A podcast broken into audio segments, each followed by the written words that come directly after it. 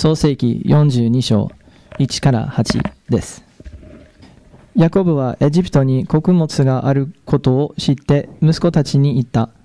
あなた方はなぜ互いに顔を見合っているのか。そして言った。今私はエジプトに穀物があるということを聞いた。あなた方はそこへ下って行き、そこから私たちのために穀物を買ってきなさい。そうすれば私たちは生きながらええー死なないだろ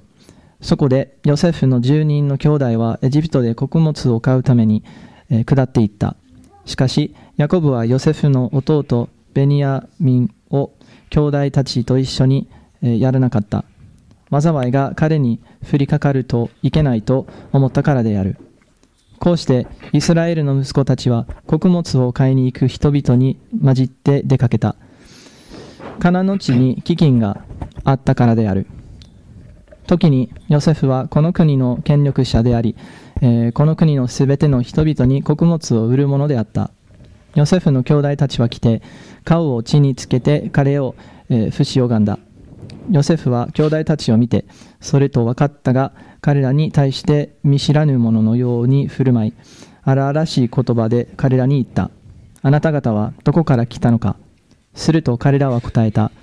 カナの地から食料を買いに参りました。ヨセフは、ヨセフには兄弟たちだと分かったが、彼らにはヨセフだと分からなかった。ヨセフと10人の兄弟。おはようございます。えっと、今日は、あの、フェ Facebook でのライブと、この LINE の通話で、音声だけ聞く方と、映像と、こう、一緒に、の感じで礼拝をしますので、おはようございますっていうのと、なんかどこかで見てる人におはようございます。どこ見たらいいかわからないんですけど、まあ、電話は1対1のものだったと思うんですけど、今、こう調べると、LINE 通話は1対200人なんですよ。200人の方にまメッセージを届けることができるってすごいことやなと思って、一気に福音が広がるなと思ったのと、もう今回こんなことになっていろんなところで礼拝が大変やなっていうのをあの感じています。まあ、手洗い、うがいはもちろんですけど、まあ、僕たちはあと一つ祈るっていうことができるので、あの祈っていきたいと思います。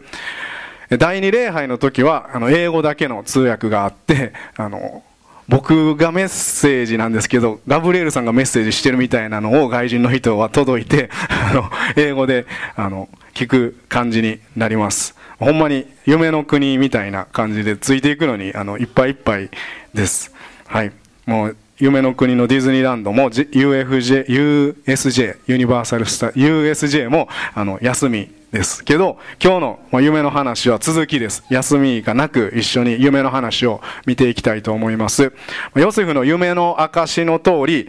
ま大豊作の後、大飢饉がエジプトに来ました。襲ったんです。わーって。で、王様は国民に、みんなに、この緊急事態は俺ではなくてヨセフの言うことを聞くようにって言って、まあ、みんな、はい、わかりましたってなってる国全体です。で、エジプトはいいんですけど、周りの国々にはこう食べ物がないんです。で、1年目はこうなんとかみんなでしのいだけれど、まあ、食料がなくなって、もうその後はもう大変。このままじっとしてたらヤコブたちはもう飢え死にする。で、エジプトに行けば食べ物があるらしいぞってなって、まあ噂が広がって、約400キロ離れてるヤコブたちに届くんです。で、ヤコブは息子たちに、おいって、いいこと聞いたぞ。エジプトに行けば食べ物売ってくれる。あるらしい。みんな、本当に生き残るために、死なないために、ちょっとお前ら行ってきてくれへんかってなって、で、兄弟たちはそれ聞いたら、どうやったと思いますか？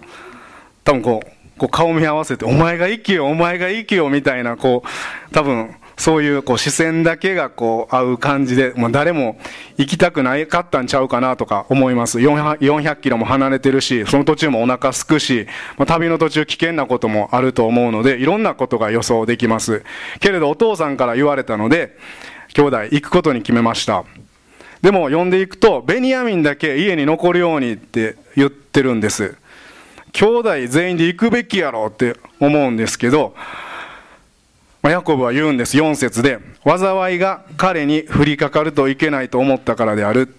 まあ、ベニヤミンだけっていう感じなんですけど、はい、あの、このベニヤミンだけ残るんですはいヤコブがまあめっちゃ愛したラケルから生まれたこのベニヤミンとヨセフは、まあ愛とまあ、特別に愛されてたと言われています今日の箇所の、まあ、約20年ぐらい前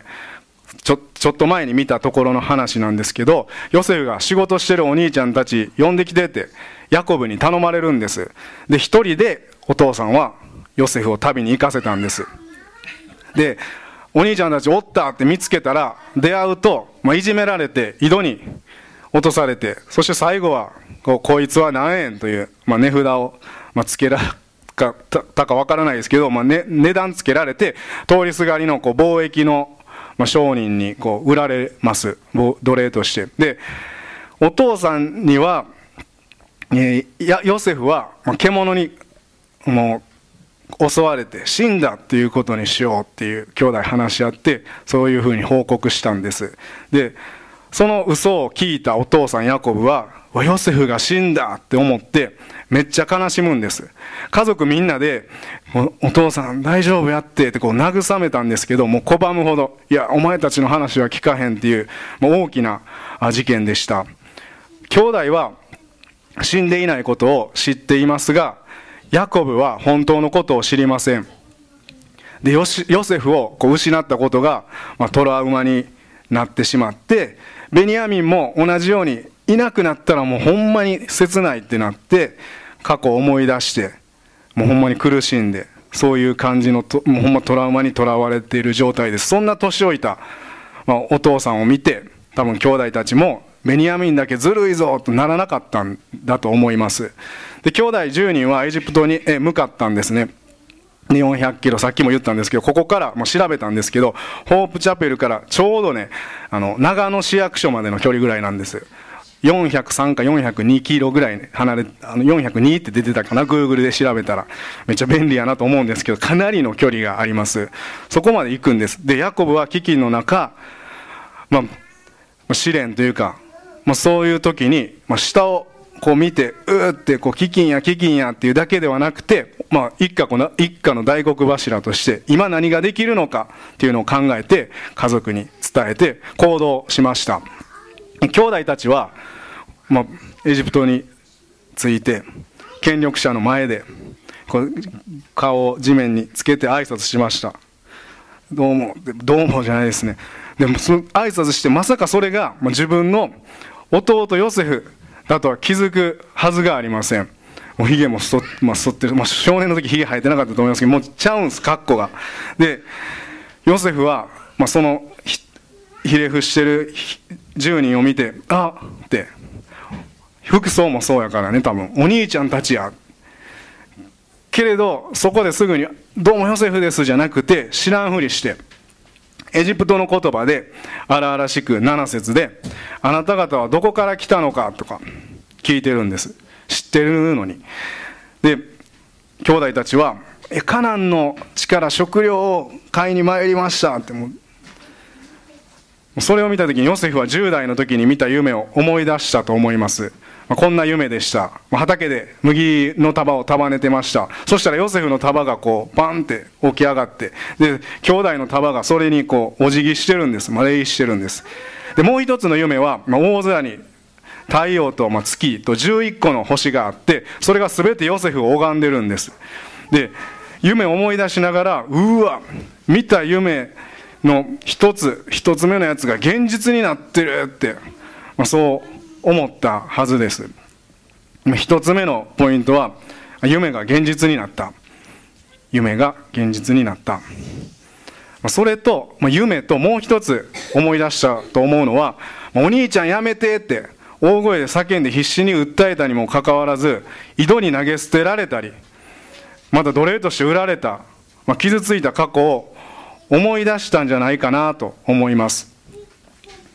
でお兄ちゃんたちのその時のまあ表情俺来いみたいな。それまでやられた方は覚えてるんちゃうかなと。そして無実の罪で入れられた牢屋で惨めな生活。何何度もうわヤコブ、まあ、お父さんのとこ帰りたいなとかふるさと戻りたいなと思って涙を流したこと、まあ、一気にいろんな感情が多分そこの場所でこう思い起こすというか、まあ溢れ返ってきたというか。でヨセフは10人の兄弟をだからこう上からこう見下ろしてる状態です。で多分こう見てすぐにあれ？って。お父さんとベニヤミンいてないって。2人どうしてるんやろうって、まあ、気になったと思います。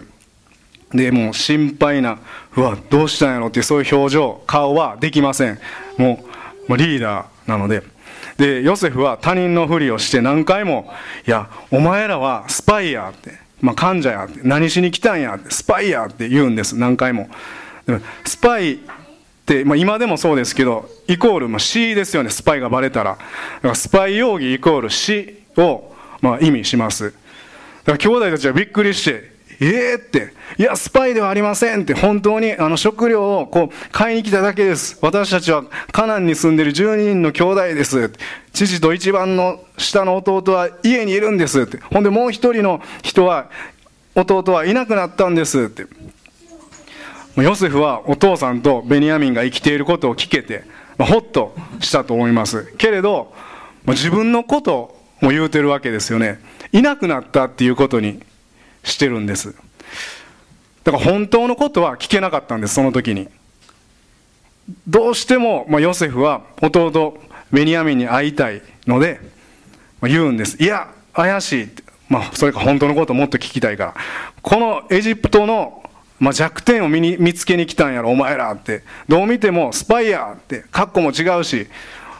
言わしてもらうけどなって王様の代わりなんや俺はって一番下の弟がここに来ない限り決してここから出られへんように今日からします。この中から一人の人が家に帰って弟を連れてくるまでこの部屋にお前たちを入れておく。いいなってってもうええ、って絶対もう兄弟10人部屋に入れられるんですよ。もうどんな気持ちで監禁されたんでしょうか。いや殺されるかもしれない。どうしようって。食料買いに来たのになんでこんなことになったんやって。暗闇に放り込まれたようなどほんまもう経験です。3日ってこう聖書には書いて僕ら読んで分かるんですけどいつ出れるか分からないです。死が待ってるいつ出るか分からないっていうのはものすごいあの恐怖です。でヨセフはお兄さんたちに、まあ、僕がどれだけ孤独で、まあ、苦しかったか。お兄ちゃんたちには理解できひんやろうという思いもあったかもしれませんが、おそらく3日間監禁した理由は22年ぶりなんです。出会ったので、怒りとかいろんなものもあるかもしれませんが、一緒にいたかったと思います。で、同じ空間にはいなくても、このエジプトに兄弟がおるっていうのは、まあ、気持ちが違います。遠く離れてるのと、ここにいるのと。ホープチャペルに来てるマイケさんの奥さんのキャリーさんも、お父さんとお母さんがアメリカから来ている時にもうものすごいほんまに嬉しそうです。もうお父さん来たお母さん来たって教えてくれます、まあ、すぐ会えるという距離にいてると思うだけで人の気持ち心は変わります。ヨセフもそうだったのかもしれません。ヨセフは許した。であの時赤ちゃんあ子供も2人与えられていろいろ成長して許したと思っていたけど実際に兄弟を目の前にしたらいろいろ思うことがあったと思います。決心してたけど。で今とあの時許したもう許そうっていうそういう過去がまあ交差してもう混ざり合っていろいろ考える3日間だったと思います。もし、まあ、すっきりと許していたらもう飢饉の中、必死に来てるのに、もう監禁しないはずです。お父さんとベニヤミンのためにもうすぐ、あの、カナンに全員返したと思います。けれど3日も監禁するんです。もしかすると、この間にヨセフは、まあ、2つの夢のことを考えていたかもしれません。確か1つの夢はそうやったけど、もう1つ、空に太陽と月と11の星があったなって。あもしかしたらお父さんもベニヤミンもこのエジプトに来るっていうことかな。7年も飢饉があるしどうしたらそれが実現するかな。神様がみんなに合わせてくれるんやろうかなとか、まあ、考えてたかもしれません。で3日目にヨセフは兄弟に自己紹介するんです。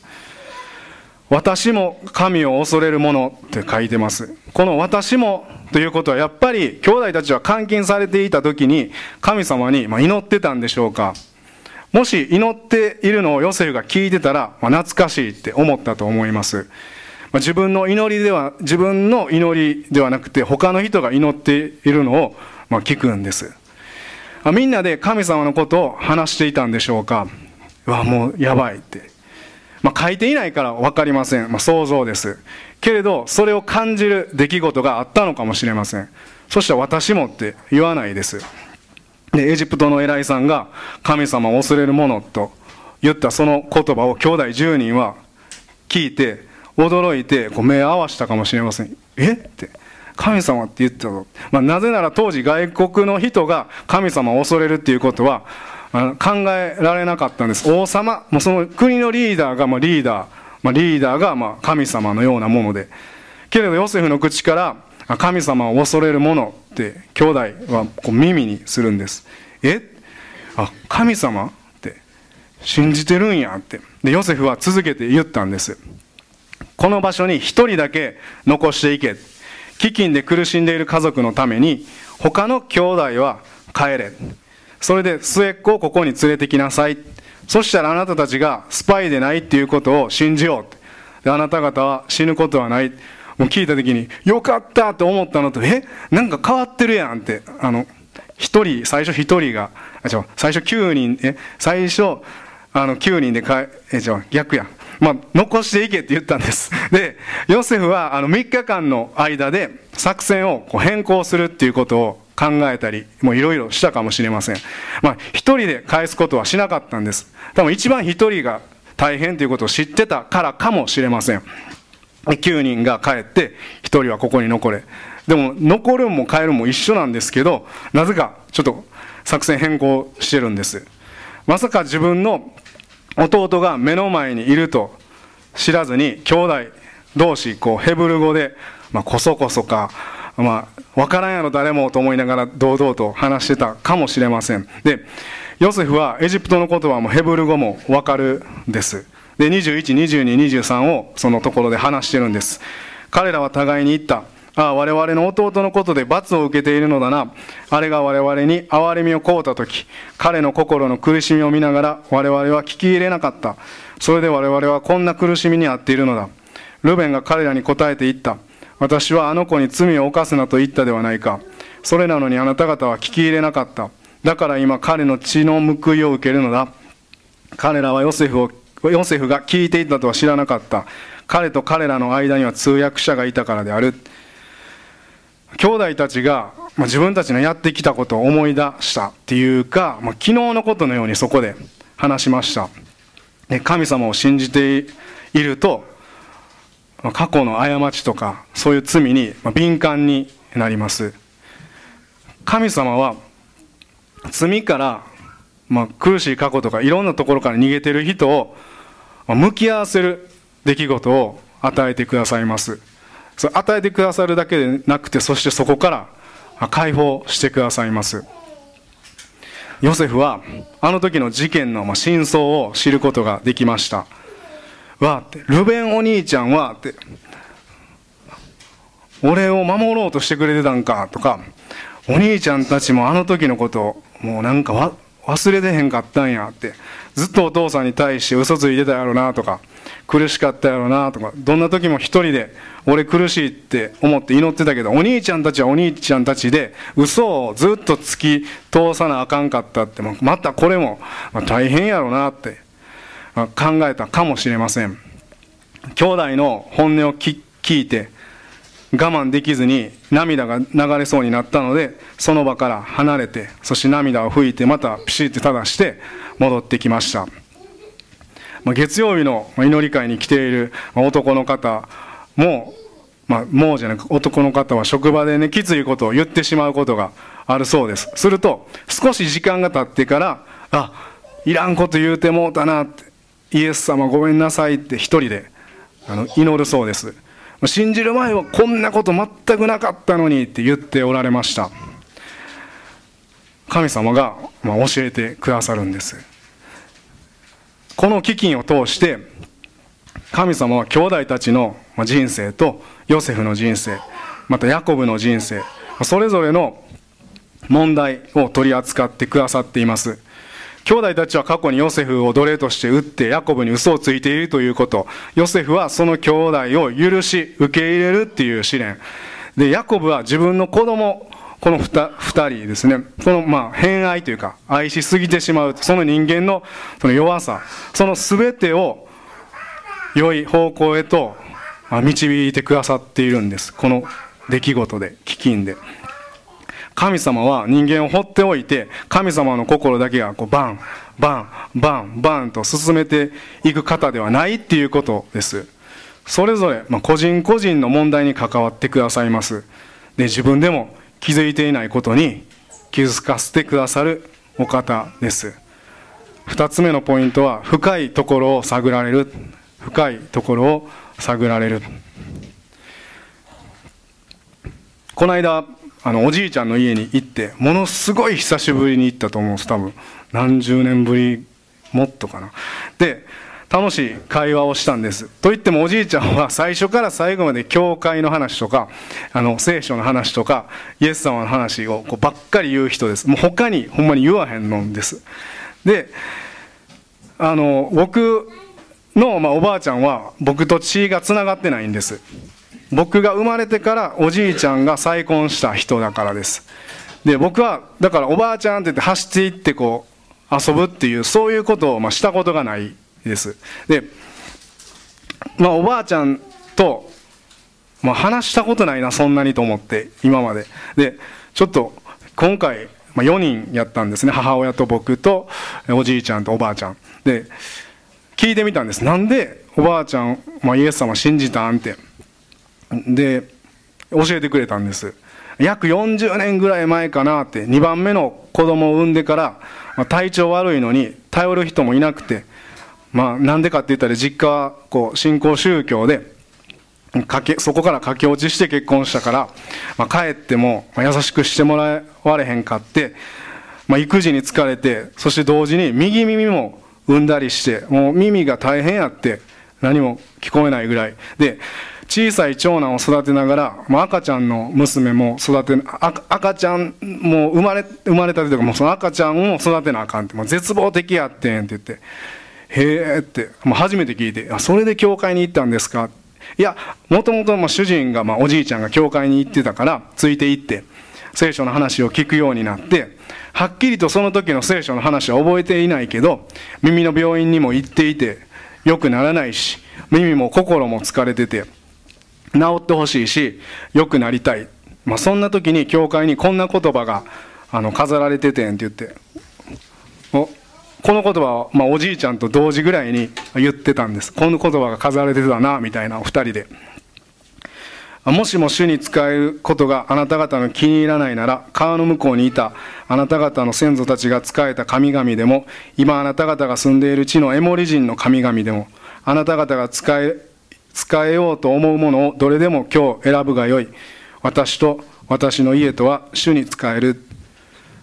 この私と私の家と家とは主に使えるって。もうもうこれこれやってなんかその時思ったそうです。もうしんどいけどこれを選ぼうって。もう悩むんじゃなくてこの聞いてたイエス・キリストに信頼してみようと思って家族みんなで信じたいと思って。おばあちゃんはその時洗礼を受けたそうです。で洗礼を受けてから不思議なことに耳も治ってもう癒されてちゃんと聞こえるようになったそうです。最後その家から出るおばあちゃんの家から出る前に教えてくれたのは、まあ、私の今までの全てを、まあ、イエス・キリストが背負って、まあ、十字架にかかってくださった、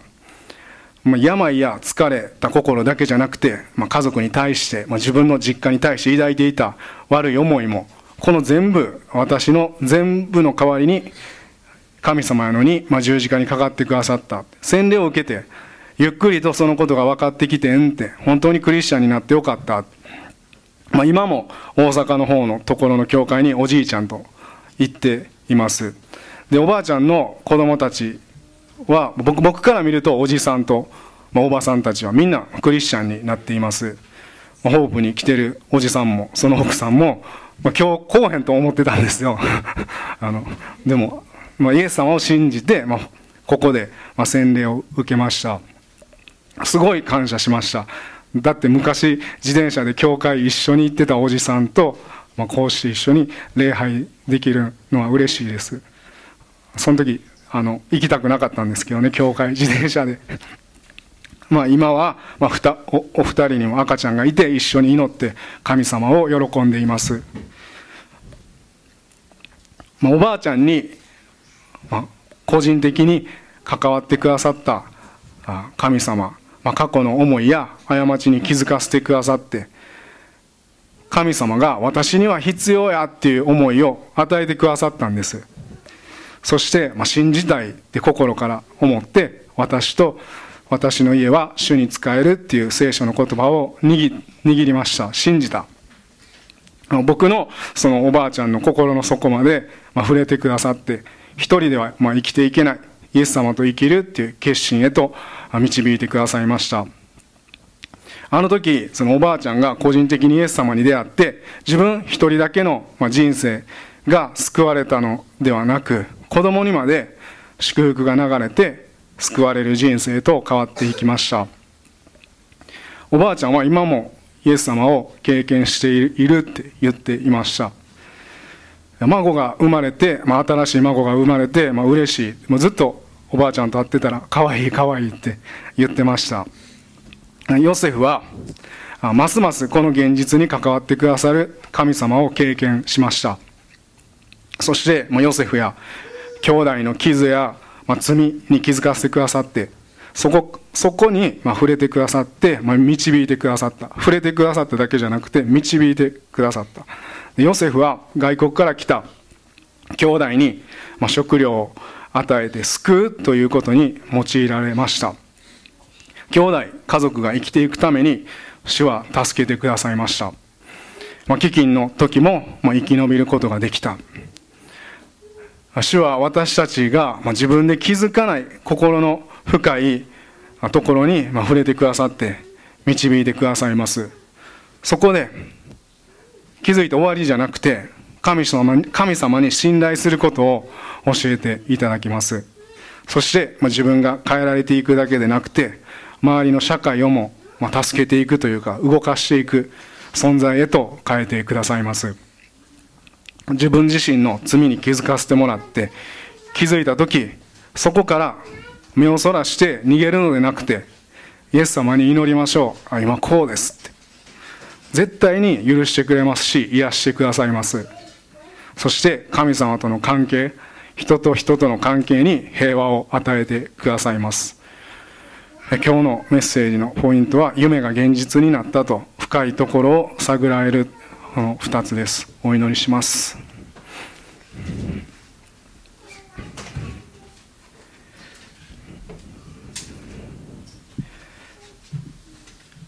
天のお父様ヨセフの人生を通して私たちにも関わってくださることを感謝します。苦しいことや誰にも言えないこと過去の傷ついたこと全てあなたが知ってくださってそしてそこに触れてくださり導き癒してくださることを感謝します。私たち一人一人の人生に人格的に関わってくださってそばにいて導いてくださることを感謝します。この昔からいてるあなたが今日もこの小さな場所ですがあなたがおられます。日本のいろんな悪いウイルスも早く収束しますように。そしてまたみんなちゃんと集まって一つとなってあなたに賛美し礼拝し祈り顔と顔を合わせて、えー、話したりできるように導いてください。この日本をあなたが守ってください。お願いします。イエス・キリストのお名前によってお祈りします。アーメン。それぞれお祈りしましょう。